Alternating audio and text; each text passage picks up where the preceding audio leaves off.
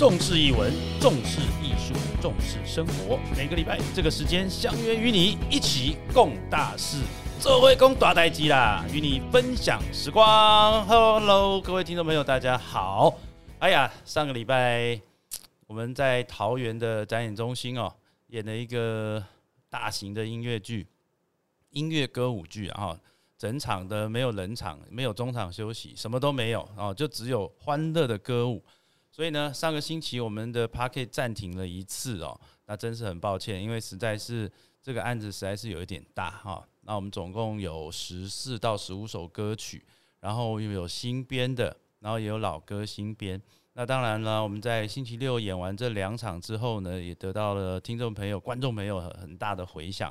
啊，也希望呢，各位听众朋友呢，多多支持春和剧团哦。啊，我们明年呢，这个好好爱我呢，还是会继续的在我们的这个呃台北啊，继续的上演。希望大家多多的支持了哈。那但是我们都知道，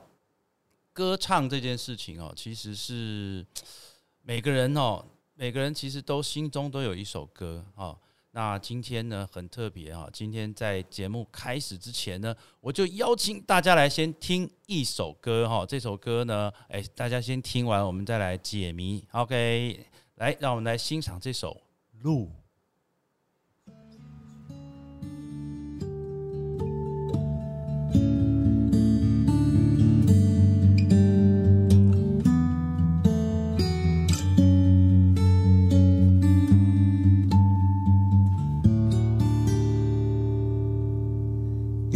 的路有些迷离，灰色的天，小心翼翼循着脚印，缓缓地前进。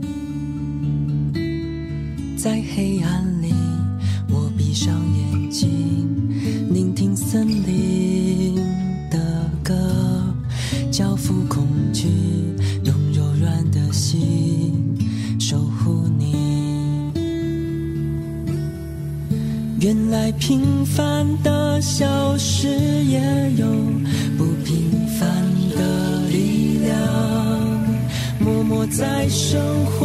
中绽放着光芒，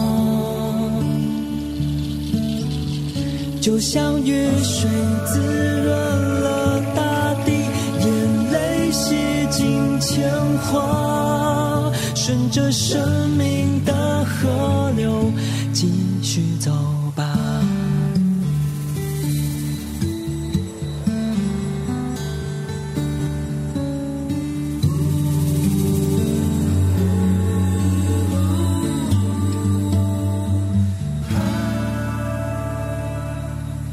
就像月亮，阴晴圆缺都那么美丽，也像星星穿过光年。闪烁着坚定，万籁俱寂，我屏住呼吸，聆听心跳旋律，在流浪中遇见自己。前方的路伴随着过往，再也不想逃避。我用缺陷点缀人间的天堂。承受风雨无情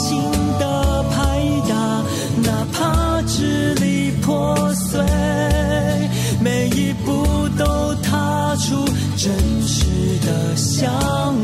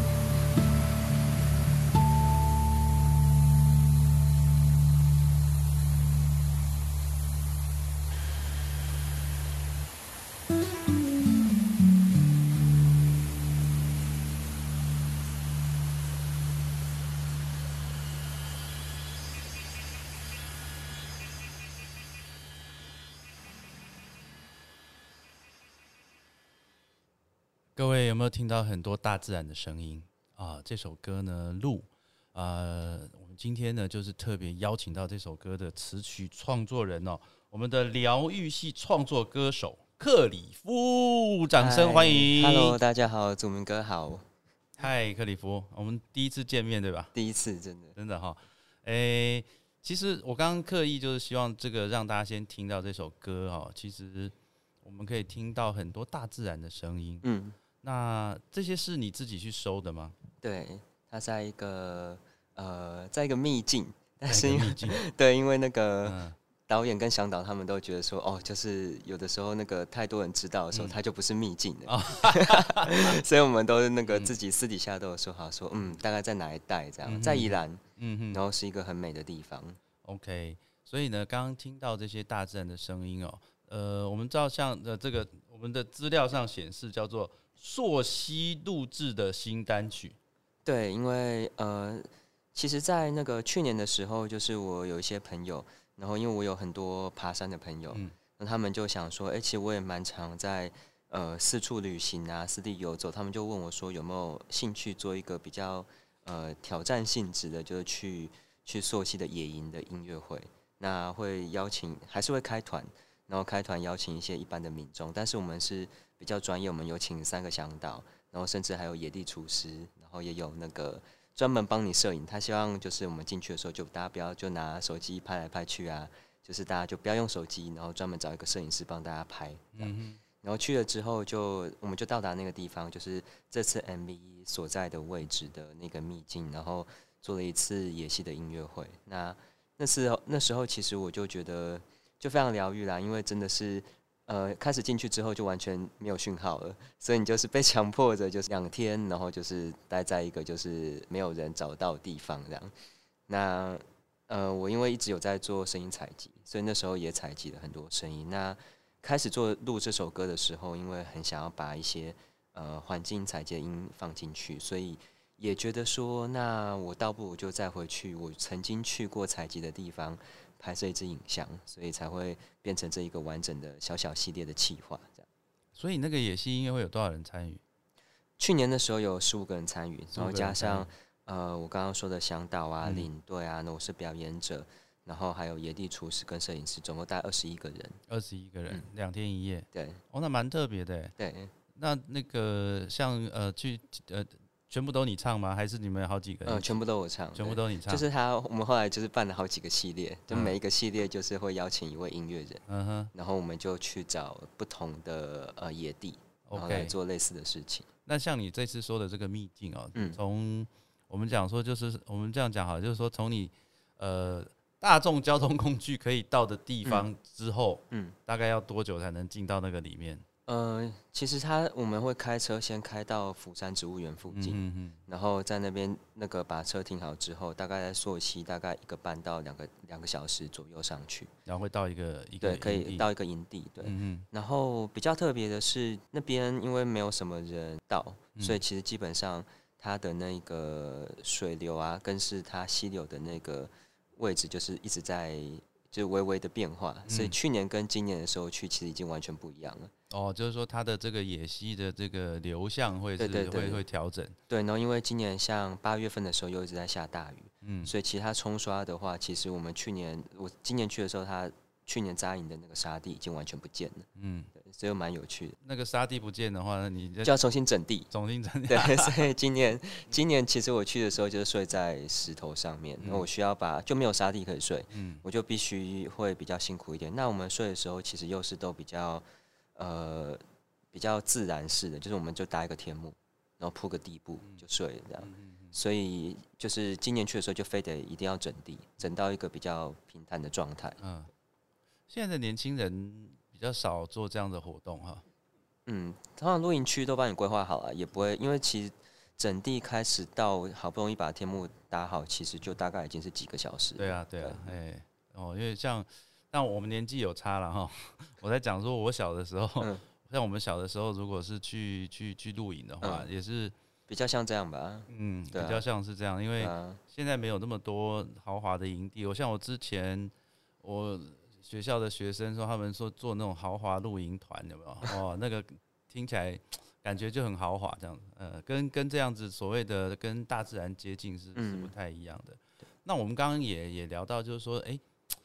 蛮特别的是，你本身是这土木跟机械专长，嗯，对，然后慢慢的转成这个独立音乐人，嗯。这中间是有什么样心境的转变吗？嗯，其实我觉得我应该说，我小时候一直算是一个，嗯，不一定说是会念书，但我觉得我考运都考的都是还不错，就是这种人最讨厌的，没有你知道在不错啊，你知道在台湾就是，虽然这样讲不太好，但是嗯在在台湾其实有时候你呃会考试跟会念书其实不一定是完全画上等号的、啊。那我自己觉得我是比较像是这样子类型的人啊，嗯哼，所以以前可能然后有男生，然后然后就会一直大家可能老师啊，然后呃父母就会觉得说，哎、我应该去做一些比较理工科系，然后做像是呃长大之后当个科技新贵啊这样子的职业。那我以前其实没有太多想法的状态下，然后觉得哎、其实好像也不讨厌，所以我就是好像就这样一直念书，就这样念上来。可因为主要是我毕业之后有真的去科技业工作，那嗯、不能说时间很长，但大概有七年的时间。那那时候其实主要负责的客户也都是国外比较大的客户，所以大概就是我自己觉得在那个时候，其实有已经可以大概看得到，就是如果我呃一直在这个行业的话，那我的未来的状况或是样貌会是长什么样子，我自己觉得大概都大致了解了。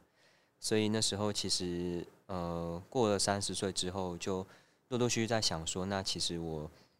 嗯一辈子要这样吗？还是说我其实可以去尝试一些其实我一直也许很有热情，但是完全没有做过、完全没有把握的事情。然后就想到说我研究所啊、大学的时候，朋友也是有找过我组过团呐、就说哎、觉得唱歌不错，不然来来来来组个团唱唱歌，然后就从五月天啊、张震岳开始，然后开始想说哎、要来写自己的歌的时候，哎、就毕业了。毕业之后大家就就就就散了嘛，所以就觉得说哎、那我试试看好了，就是我就开始重新拿吉他，然后练琴啊、写歌啊，结果就没想到这样一路下来，其实又六年又过了这样。那，诶，当你要做这样，因为因为其实我们讲说，呃，比较传统的观念啊，父嗯父母亲有什么对你这样子的转变？其实我觉得我们家算是呃偏向中间偏传统的家庭，然后所以其实还是会有一些不放心跟反弹啊。那基本上其实，但因为我爸爸是自己就是开小工厂创业，所以反而是爸爸那边比较可以理解。然后，但是妈妈的话，我觉得她比较像是担心，担心居多，然后又觉得哦又是男生，然后那个好像这个状态，其实我觉得在台湾大部分社会价值观里面，还是有点像是不务正业啊。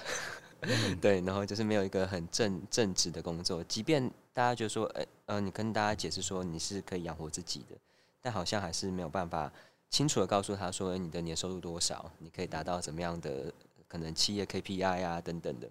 比较难。所以父母那边的话，其实我觉得都还是需要时间适应。那我自己我觉得我可以做的就是，呃，把自己照顾好了，然后让自己有持续看能不能有持续有好的作品。然后，因为其实也是后来意识到说，其实如果我真的是呃生活过得很开心，然后呃状况状况平平安安的啊、健健康康的，那其实爸妈放心之后，我觉得也比较容易，就是慢慢去理解我在做什么样子的事情。OK 啊，现在年轻人不错啊，大家都很有理想，很有抱负哈。呃，其实我跟你一样，我也是学理工的，嗯嗯那是大学的时候接触剧场，然后后嗯来毕业以后就一直在剧场里面工作。那我我在这这个地方哦，其实我觉得梦想跟人生这件事情哦，当然听众朋友也可以去去思考啦。可是我现在看到我们现在的这些演员们，我通常都会跟他提醒说，其实你如果三十岁以后哈，如果还是这样子接 case 或者是这样，其实我反而会建议他们转行啦。嗯嗯嗯对，因为毕竟如果你连自己都没有办法照顾好自己的时候，其实这样下去也不是办法。我会这样建议啦。嗯那我我的我因为我也是学理工的，我的嗯同学大部分也都在科技业，所以当你到我这个年纪的时候，你可能心境上或或许有些不一样。嗯 可是那当然，我想我们的重点还是在于说，那你在做，因为独立音乐人当然也是蛮辛苦的，嗯，也不是一般人能够想象的。但是当然做自己喜欢的事情，呃，会是一个还蛮不错的一个过程啊。尤其是像我们刚刚听到这个录这首歌，那呃，而且你的音乐通常跟土地有很大的连接，这是呃，你为你一开始就设想说你是这样子的过程，还是说你是慢慢摸索？你觉得你应该跟土地有更大的连接呢？嗯，我觉得比较偏向是慢慢摸索，因为呃，我在念书跟当工程师的过程，大概都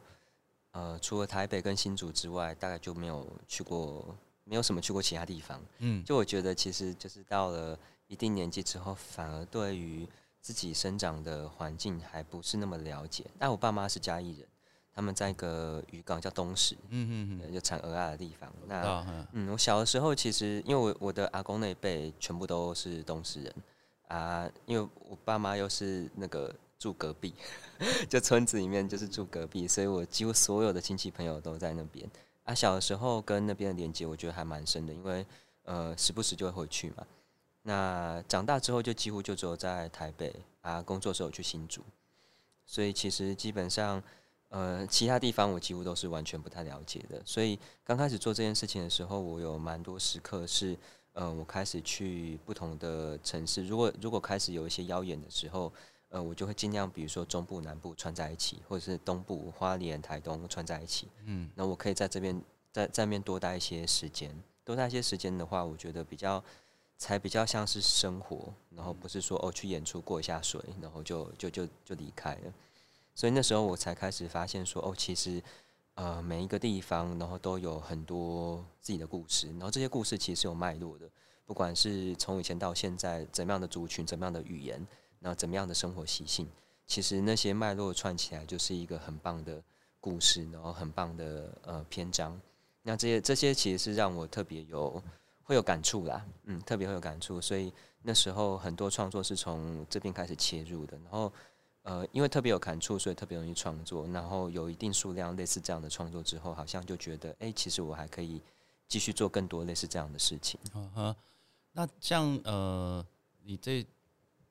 这个路这首歌，嗯，好，你有提到是说你前面有去过了中横，对，你中横是从哪里走到哪里？我那时候我第一次的时候比较有趣，第一次我从普里。我从普里，对我从普里，然后支线，嗯，对台四四甲，我先上去，然后上去的时候，我其实那时候原本是有查说，原来台湾好行，它有客运是可以走那个有一个六五零六车次，它会经过台四四甲上去，然后到大余岭的时候，然后你在那边换车就走台八线，然后你就换一个一四一路，你就可以走台八线，然后穿过泰鲁阁。然后再就是华联嘛，对，那我那时候就是预计就这样这样走，然后后来这段旅程其实我走了三四次，因为第一次这样走的时候就就遇到我没有搭到一四一路车次的状况，那我就开始搭便车，就一路这样变车走路，变车走路就过去了，然后觉得这样子实在太有趣了，所以后来有有点上瘾，所以就是后来就是这样的旅程走了几次之后，呃，累积了蛮多想法了。那有次在台东，然后呃跟别人推荐说这很路景景色很漂亮啊，然后遇到的一定都会有很多很有趣的人，只要大家爬山，然后让你搭便车，你就会有各式各样有趣的事情发生。所以后来就是说服了很多人，就是一起去走这种走中横的状态。然后每个人回来就会跟我分享一些不同的心境，然后我就觉得哎，就是有些累积之后，就觉得可以把它写成一首歌。讲到中横哦，我想。哎，你你有听过救国团这种东西吗？有有有有。你有参加过救国团吗？没有没有哈好。我们那个年代哦，就对我们距离有点。我们那个年代其实，如果你寒暑假想要去外县市的话，当然救国团就是一个很好的，对对对对，很好的一个地方，然后很便宜，然后你又可以去去体验。那其实我在高中的时候有去过中横践行队，嗯，啊，我们中横践行队呢是从呃台中呃从古关出发。哦，那个台八线比较头的地方。对，我们从古关从台中出发，然后走七天。哇，对，走七天，然后七天最后一天就到泰鲁格。嗯，哦，七天到泰鲁格，所以你刚刚讲的时候就唤起我幼时的记忆。对，那那那是那样子走应该其实 蛮爽的，就是风风景应该超漂亮。对，但是那个年代没有那个那那时候小高中生嘛，嗯啊，就觉得说能够离开家里就就已经很爽了。然后重点重点不是在走路啊，我们那个时候对重点是在把妹啊，对啊，还有很多。多很多机会可以交朋友啦。对对对对，重点是交很多很多不一样的朋友。那其实呃，中横中横是一个蛮特别的地方因为中中间有断过好几次。对对，然后呢，你又到了台东，你到台东有什么样特别的印象或记忆？台东的话，其实呃，我开始去台东的时候，一开始做音乐的时候去台东的时候，去了一个叫利家部落，然后因为那时候有人推荐说那边有一间就是民宿可以做交换，就是让你可以用任何的技能去交换住宿，所以我那时候其实就去那边就是用唱歌然后交换的住宿，然后后来就其实它它有点像是我在台东的一个小小的栖身之处这样，然后在那边就是可以蛮好的让你放松跟创作，因为那边丽家然后南王那几个地方都离台东市其实不是非常远。所以它其实还算是一个交通呃基本上算便利的地方，所以你就可以在一个比较安静的地方，可以有一些呃沉淀跟创作。但是当你需要到比如说到铁花村啊到哪里的时候，其实可能开开车骑车二十分钟就到这样。所以我后来就蛮蛮喜欢待在那附近的。然后后来那边的人就是常常会带我去其他地方，就是去可能就是去鹿野啊，然后去哪里啊，然后我就以那边为据点，然后到处跑这样。台东是我离除了台北市以外嗯住最久的地方。嗯我在那边当兵，在那边当兵哦、对，我在那边当兵，然后呃我们又要讲年纪的差距。我当兵的时候，台东是没有便利商店的哦。其实现在也不多啦，说实嗯在话。对，那个时候是什么都没有的对。呃，然后呃，我们如果放假的时候，我们那个班长也是还会带我们去打飞鼠啊。我们那原住民的班长哈、会带我们去打飞鼠。所以其实呃，就像你说的啦哈、嗯就是说这些所谓的土地也好啊，人文也好，其实都都还蛮特别的。就就是当尤其是长期在都市里面生活的人哦，你像你刚刚讲说，你你走一走，然后那个呃拉车，对不对？对，对对不对？就是叫便车。叫便车。我我大学联考毕业那一年，我们就跟我一个最要好的朋友，我们要去去走那个南横，嗯，去走南横。南河应该更难走哦、对，然后我们是从天池开始走，因嗯为有那个刚好那个台南那边有有公车，嗯直接到天池，所以从天池，我们预计一路走走到关山嘛。但我们那那一年真的也是很刺激，就是我们走到哪里，因为我们想当年我们也没什么在规划的，就是对就走就走了。对，因为我们到第一天，我们预计是要住呃那个垭口垭口那边，对，嗯嗯嗯本来要住垭口，结果垭口山庄说没有没有房间。没有房间，因为呢刚好遇到那时候国军在建国军在那个叫什么呃也不是呃叫演习，差不多啦，反正就是他们国军全部包了，嗯一个床位都没有，荒山野岭，你想想看，那是几年前，那是大概三四十年前，荒山野岭。然后结果垭口山就说啊，那我有睡袋，我只有睡袋可以借给租给你这样子。然后呢，就告诉我们哪里有派出所，然后嗯你睡袋带着去派出所，然后跟他借个地方睡睡觉。所以那那那一次就，而且当年是没有什么，那个时候晚上也没电，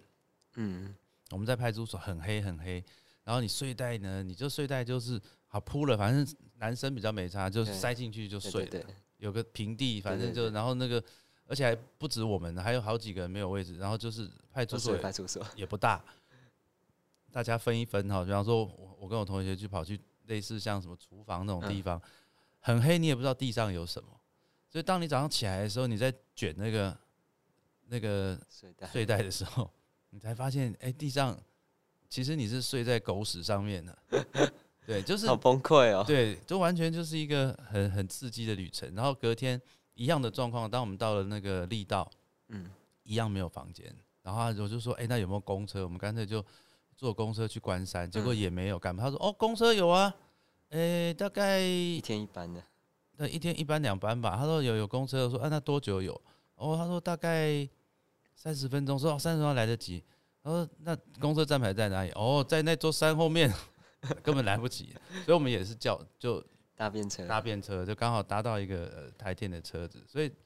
嗯、就像你说的，其实这个过程是有趣的，对，它会是你生命当中非常特别的一个一个一个经历。所以，那也因为这样子的话，你在创作这一首歌也好，或者是你的这个创作也好，呃，你你会特别喜欢什么样的地方吗？还是说你都是觉得说，哎、你你经过一个地方，然后可能激起你某些创作的灵感，这样子？嗯，我觉得比较像是，呃，当我开始，当我经过那个地方，然后我觉得我自己有比较像是，呃，把自己安放在那个地方，就有点生活感的时候，我觉得创作的契机会突然出现啊。但是如果像今天，比如说是去演出，然后快闪，然后赶到下一个城市，通常就比较没有这么好的际遇。嗯，对，所以后来我就觉得，我就还是，但这这件事情没办法预先规划，所以我就还是比较不设限。就如果我可以在那个地方多待，然后或者是有一些呃驻村的合作，或者怎么样的合作机会，我能多待我就多待，那就自然而然就会有一些东西，就是未来也许它会变成种子，然后酝酿出来。那你在这些地方驻村，你有什么哪一个地方对你特别有印象印象？是，嗯，东部的都蛮有印象，但是呃，有一个印象比较深刻的是，它不算是真的驻村计划，它是呃，大概两三年前东华大学他们有一个那个有一个系，他们要毕制做毕业制作，然后他们就会派很多组嘛，就有一组他们就想要做偏乡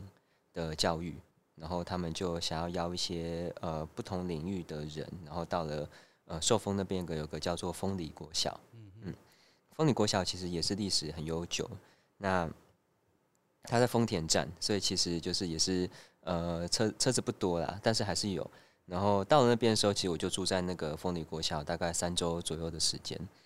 嗯，整个学校小朋友也也也不多，所以就是每天就是你就会见到就是全校的小朋友，就一一个年级刚好一班，嗯对啊，然后全校就大概二二三十个，然后就是到后来就是小朋友大概几乎大家都都都都认识，然后那那其实算是我一个印象最深刻的，算是驻村吧，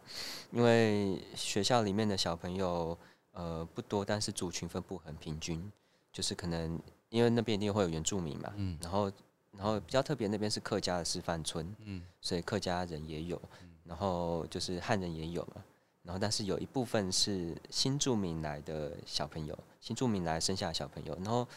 蛮平均的哦，就几乎都都都差不多数字这样，然后那时候回来有写一首歌啦，因为那时候认识一个妹妹，她很会唱歌，但她都唱印尼歌，她讲中文，然后她要唱印尼童谣的，因为妈妈跟姐姐可能叫她唱，她就就自然而然，她不知道意思，所以回来之后，因为这个状态，然后就写了一首跟呃外籍劳工有关的歌，然后我自己就是蛮喜欢，然后到现在对于那两三周的时间，我其实一一直印象都还还很深刻。等一下，你可以那个唱一下这首歌，好啊，好啊，可以吧？等下等下可以自弹自唱可以。可以可以既然你讲的这样，我都很想听的。好啊，好啊，好啊。那呃，其实当然驻驻村其实有很多有趣的事情啊。对可是今年，那像今年疫情的状况，嗯，我个人觉得可能疫情的状况，你说活动取消对对对你来说有很大影响吗？我看你的状况应该还好。呃，有影响，但是呃，因为我自己其实还是有把收入做一些分散的。就是我除了现场演出之外，当然它目前还是我的主要收入，但是我同时间还是有在教学，就教吉他。然后同时间，因为我有在做作品，然后做发行。那有发行，假设点击状况还行的话，会有会有一些那个版税，大概就是靠，然后跟一些合作案这样，所以就是算是每一块都不多，但是就是轻轻的这样子加一加这样子，就还还过得去、啊，等于是少了一块现场的活动呢。哦，那个还好，那个就是等疫情恢复啦。但我觉得对你的创作来讲，应该没有什么太大的影响。对，所以疫情期间其实反倒是写了蛮多歌的。然后疫情期间其实蛮有趣的是，大家开始用很很疯狂的在用 Clubhouse，然后再用那个 Podcast。对，所以就是也是呃透过这些平台，然后也有一些就是额外的连接，我觉得也蛮好的。那你这几年的创作里面，你有没有什么最最喜欢的歌？还是你都很喜欢？好像都很难，真的是很难分的。对，我觉得好像对对一个创作者问这个问题有点怪，因为其实你既然创作出来，就是因为你的你的想法、你的感想，应该是应该是讲说有没有哪一些呃特别有印象。特别有感受，就比方说你你词曲都是自己做，对对嘛？好，词曲都会自己做，那一定是会有一些感触。对对，呃，你每一个阶段会有每一个阶段的感触，然后每嗯个阶段的感触才会有这样的心得去写出这样的歌曲。嗯，不过我觉得确实会有一个，就是呃，在不同的时期，你会对于那些自己的创作特别有感的状态。可能这几个月我就是这我自己写这首歌，我最喜欢这样，就是会有会有这样的状态，但它比较流动，就是不是一个就是绝对的状态。然后如果真的硬要说这两三年的话，我可能对于我之前有发行过的呃一首歌叫做《寂寞的时候就跳一支舞》，嗯就是它是我呃可能这两三年几乎演出都一定会唱的歌的，就是通常就对我自己它也是一个疗愈的过程，就是 我自己写了歌之后，然后没想到就是我自己唱在唱这首歌的时候，有时候对我自己是一种提醒的状态。你会跳舞吗？我不太会，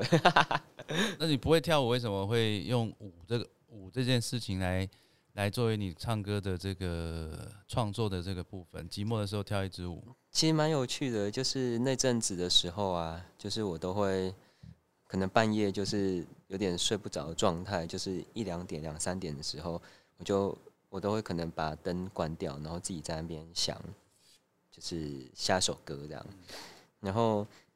然后呃有一天就突然就是在在这样思考过程中，突然有意识到一个画面，是我觉得我好像从树林里面走出来，然后在一片平坦的，就是好像很温、很很柔软的草地上面，然后那时候月光照下来，我觉得自己在上面就是好像很自在，呃，也不一定是真的跳舞，就是一个舞动的状态。然后那时候其实就有把这个画面觉得它呃可以做延伸，所以开始写这首歌。那那时候其实我自己觉得就是那一个跟自己呃摇晃啊，好像在跳舞的状态，很像是跟自己在做一个对话，或者是说你可能有些事情跟自己过不去，在拉扯。那我自己觉得那都是一种跟自己，我把它想象成是跟自己共舞的感觉。然后那个状态虽然有一点寂寞，可是也许你跟自己跳完这支舞之后，你能有一些怎么样的好好的排解，或是沉淀，或者是对话，我觉得都好。它是检视、重新呃自己检视自己的状态的一个过程。OK，其实因为你这几年也开始跟一些剧场有一些合作嘛，哈、嗯就是说可能有一些嗯小剧场的一些创作，对，你有你有跟舞蹈一起合作过吗？嗯，我有跟舞者一起合作过。嗯，有跟舞者，对嗯但我自己就呃那那样子合作比较像是我在演出，然后他跳舞。哦，对然后跟剧场合作的话，是我有参与一个 playback 的剧团，那我在里面是比较像是即兴乐手的身份，但呃，我觉得也蛮有趣的，就是虽然好像都是跟音乐比较相关，可是呃观点是不太一样的，然后你做搭配的方式也不太一样，所以对我来说，其实都是一些新的学习跟新的刺激，然后我觉得它对我自己创作上面的话。一定也会有一些多多少少的帮助，所以我都还蛮蛮想要去尝试跟做一些跨界跨界是是好的、啊，就是反正不同不同的不同的人嘛，玩一些不同的东西。对，诶，所以你现接下来是不是十二月有一些活动？嗯，我在呃，因为今年刚好就是这阵子刚发行了新的曲子，所以十二月的时候，呃，就会想说做一个算是比较年底的、比较回呃，算是总结式的，就是专场的活动。那在十二月十号的时候是星期五的晚上七点半在女巫店。那那天的话，其实我会搭乐手，会有个大提琴，然后一个手风琴，然后会搭配一个口技演员，然后跟一个就是剧场的表演者，然后我们就会用说故事啊、口技啊、光影跟音乐的方式做一个呈现。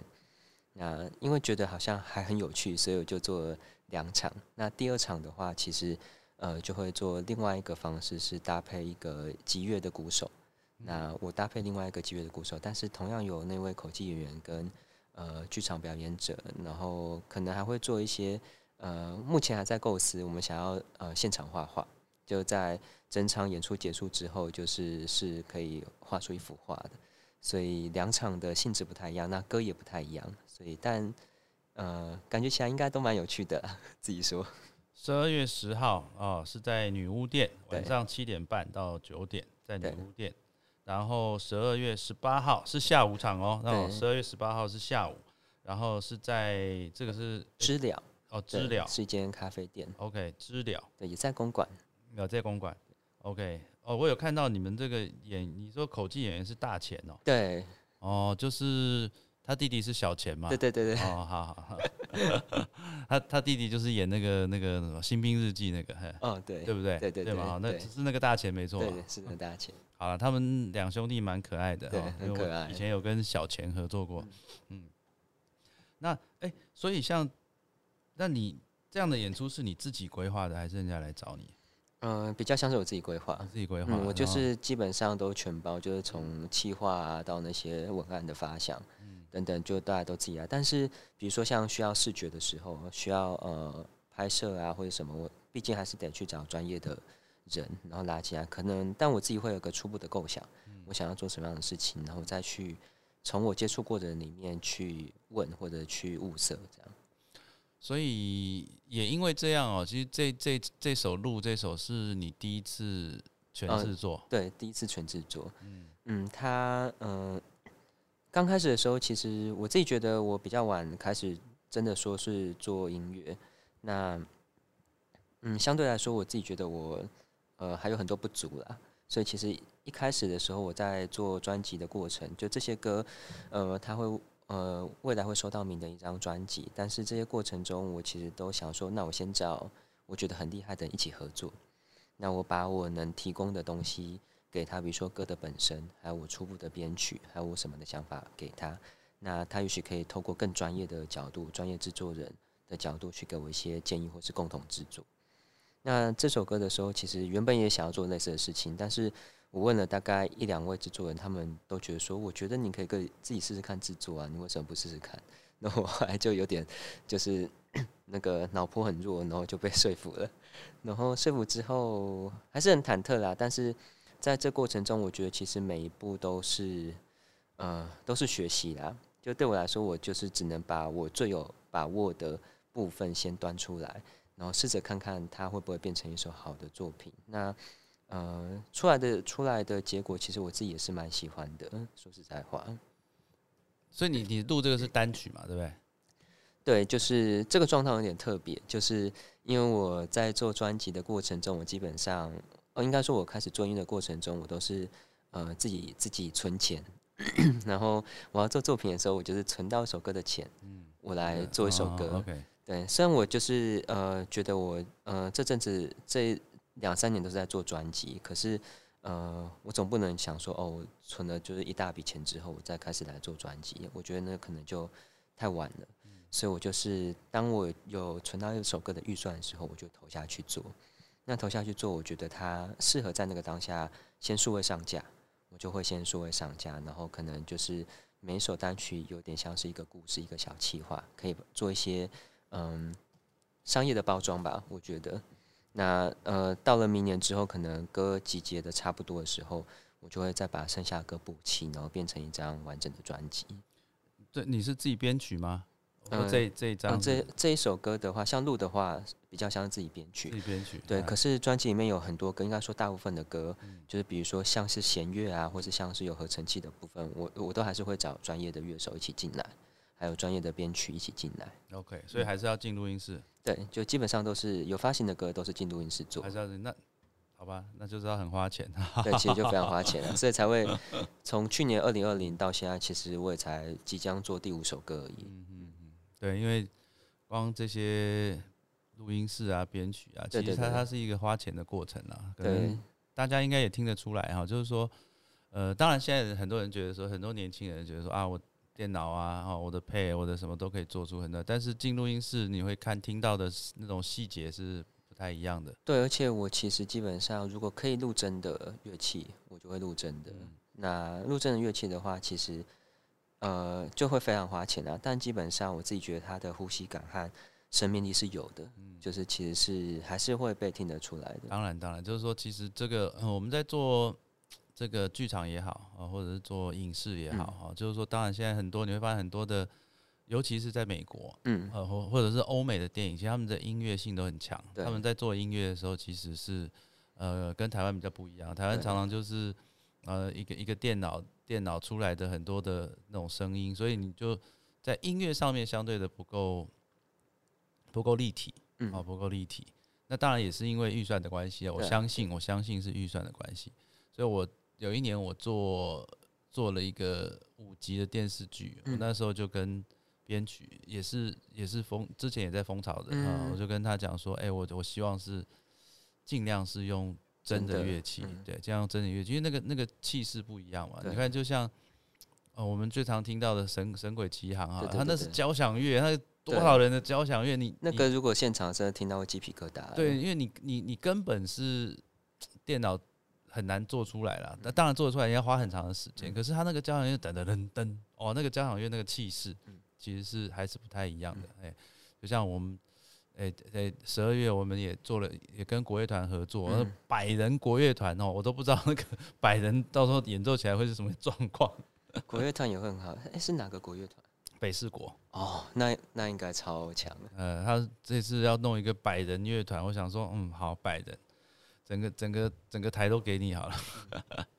OK，好了，我们想最后的时间呢，我还是要跟听各位听众朋友啊，就是十二月十号晚上的七点半哦，在女巫店，然后有这个我们的克里夫，还有有故事说故事的演员，有口技啊，然后呢，还有这个呃音乐哈、当然克里夫的音乐有故事有口技，那当然十二月十八号的下午在知了啊，呃不是那个蝉，是那个知了但是它那个知了真的是要讲那个蝉的声音啊哈，对对对对，可爱。啊就是知了哈，那也是在公馆嘛哈，对，也在公馆。哦，大家可以上网查一下，在公在公馆，但是十二月十八号的下午啊，这两场的演出内容是完是不一样的哈。是不一样的，就是克里夫亲自来诶、操刀规划，然后找到一些志同道合的朋友们一起来做的一个实验。十二、月十号、十二月十八号，啊，大家可以应该网络上都找得到，在网络上网络上找找得到资料啊，搜寻克里夫，OK，然后女巫店，然后资料。好，那我们今天的 p a r k 呢，当然时间差不多，但是我想呢，我们最后的时间呢，是不是就留给我们克里夫来自弹自唱？因为我一直很好奇，说那首曾经听了很多那个印尼跟印尼的那个歌曲有感感觉的这个嗯部分。那我们接下来就来欣赏克里夫为我们自弹自唱。那各位听众朋友，我们下次再见，拜拜拜拜。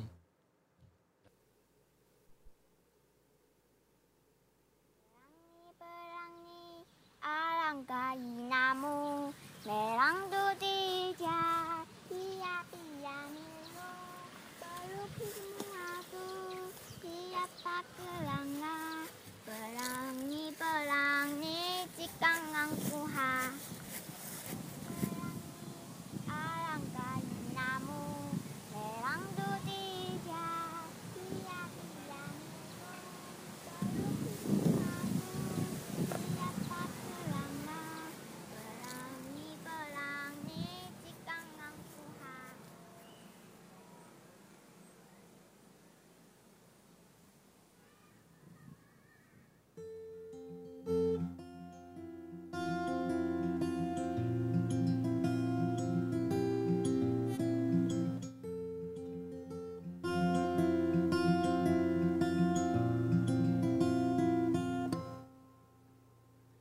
吹过岛屿的风陪着我回家，